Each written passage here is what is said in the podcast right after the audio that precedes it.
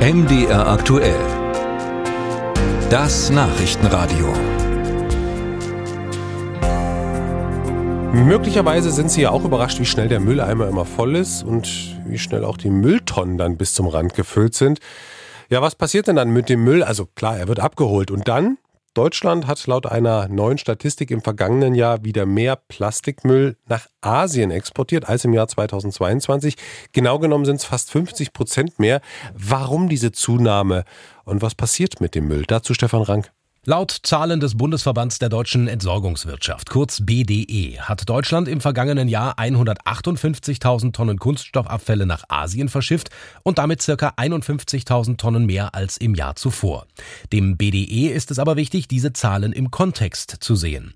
Denn mit Blick auf die Entwicklung der letzten Jahre sagt Pressesprecher Bernhard Schodrowski, da freuen wir uns über einen 16-Jahres-Trend, der absteigend ist. Wir haben die niedrigste Abfallexportmenge bei Kunststoffabfällen Abfällen äh, seit 2008. Das ist vergleichsweise gering zu den Mengen früherer Zeiten, als wir beispielsweise eine Million Tonnen Kunststoffabfälle nach China exportiert haben. Rolf Buschmann, Referent für technischen Umweltschutz beim Bund für Umwelt und Naturschutz Deutschland, kurz BUND, ist von dem starken Anstieg der Plastikmüllexporte nach Asien wenig überrascht. Die Zahlen zeigen jetzt halt die erwartungsgemäße Entwicklung. Nach einem kurzen Einbruch sind sie zwangsläufig wieder angestiegen.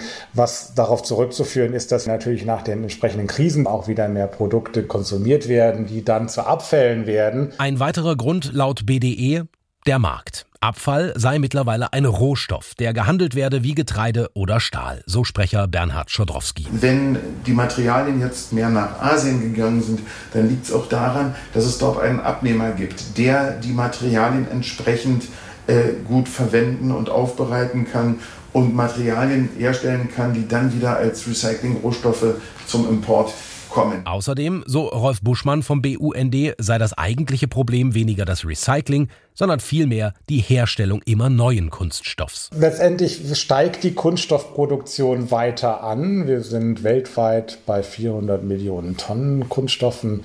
Äh, die produziert werden. Wir in Europa sind mit die größten Kunststoffproduzenten. Einig sind sich Naturschützer und Abfalllobbyisten darin, dass die Exporte von Plastikmüll aus der EU weiter abnehmen müssten. Deshalb, so BDE-Sprecher Bernhard Schadrowski, die Rohstoffquelle Abfall wird immer wichtiger.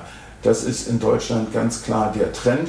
Und deshalb kommt es uns darauf an, dass wir möglichst viele Abfälle im Kreislauf in Europa halten. Wir brauchen einen Schengen-Raum für Abfälle. Der Export von Kunststoffabfällen ist durch einen Beschluss des Basler Übereinkommens, übrigens mit Beginn des Jahres 2021, schon stark verschärft worden.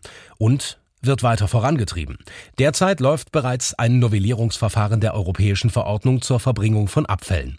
Darin ist ein totales Verbot der Ausfuhr von Kunststoffabfällen in Nicht-OECD-Staaten vorgesehen.